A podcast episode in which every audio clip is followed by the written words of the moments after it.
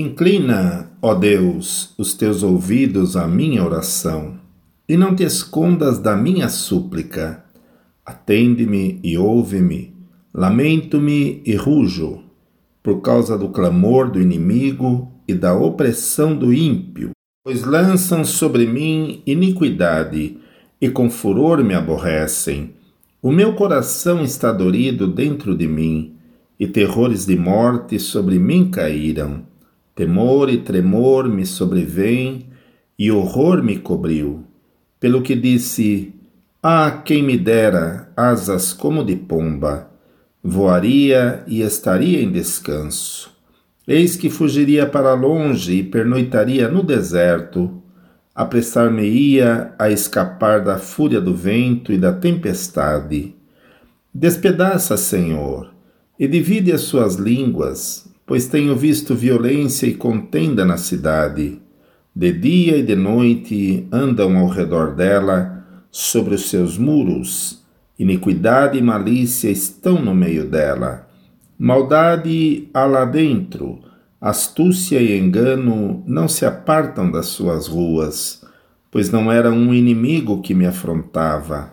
Então eu o teria suportado nem era o que me aborrecia que se engrandecia contra mim, porque dele me teria escondido, mas eras tu, homem meu igual, meu guia e meu íntimo amigo.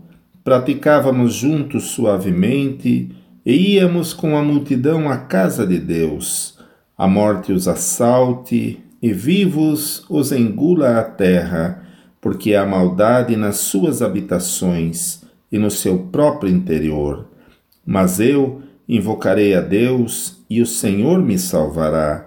De tarde e de manhã e ao meio-dia orarei e clamarei, e ele ouvirá a minha voz. Livrou em paz a minha alma da guerra que me moviam, pois eram muitos contra mim. Deus ouvirá e os afligirá aquele que preside desde a antiguidade porque não há neles nenhuma mudança e tampouco temem a Deus. Puseram suas mãos nos que tinham paz com ele, romperam a sua aliança. A sua boca era mais macia do que a manteiga, mas no seu coração guerra. As suas palavras eram mais brandas do que o azeite, todavia eram espadas nuas. Lança o teu cuidado sobre o Senhor e ele te susterá. Nunca permitirá que o justo seja abalado, mas tu, ó Deus, os farás descer ao poço da perdição.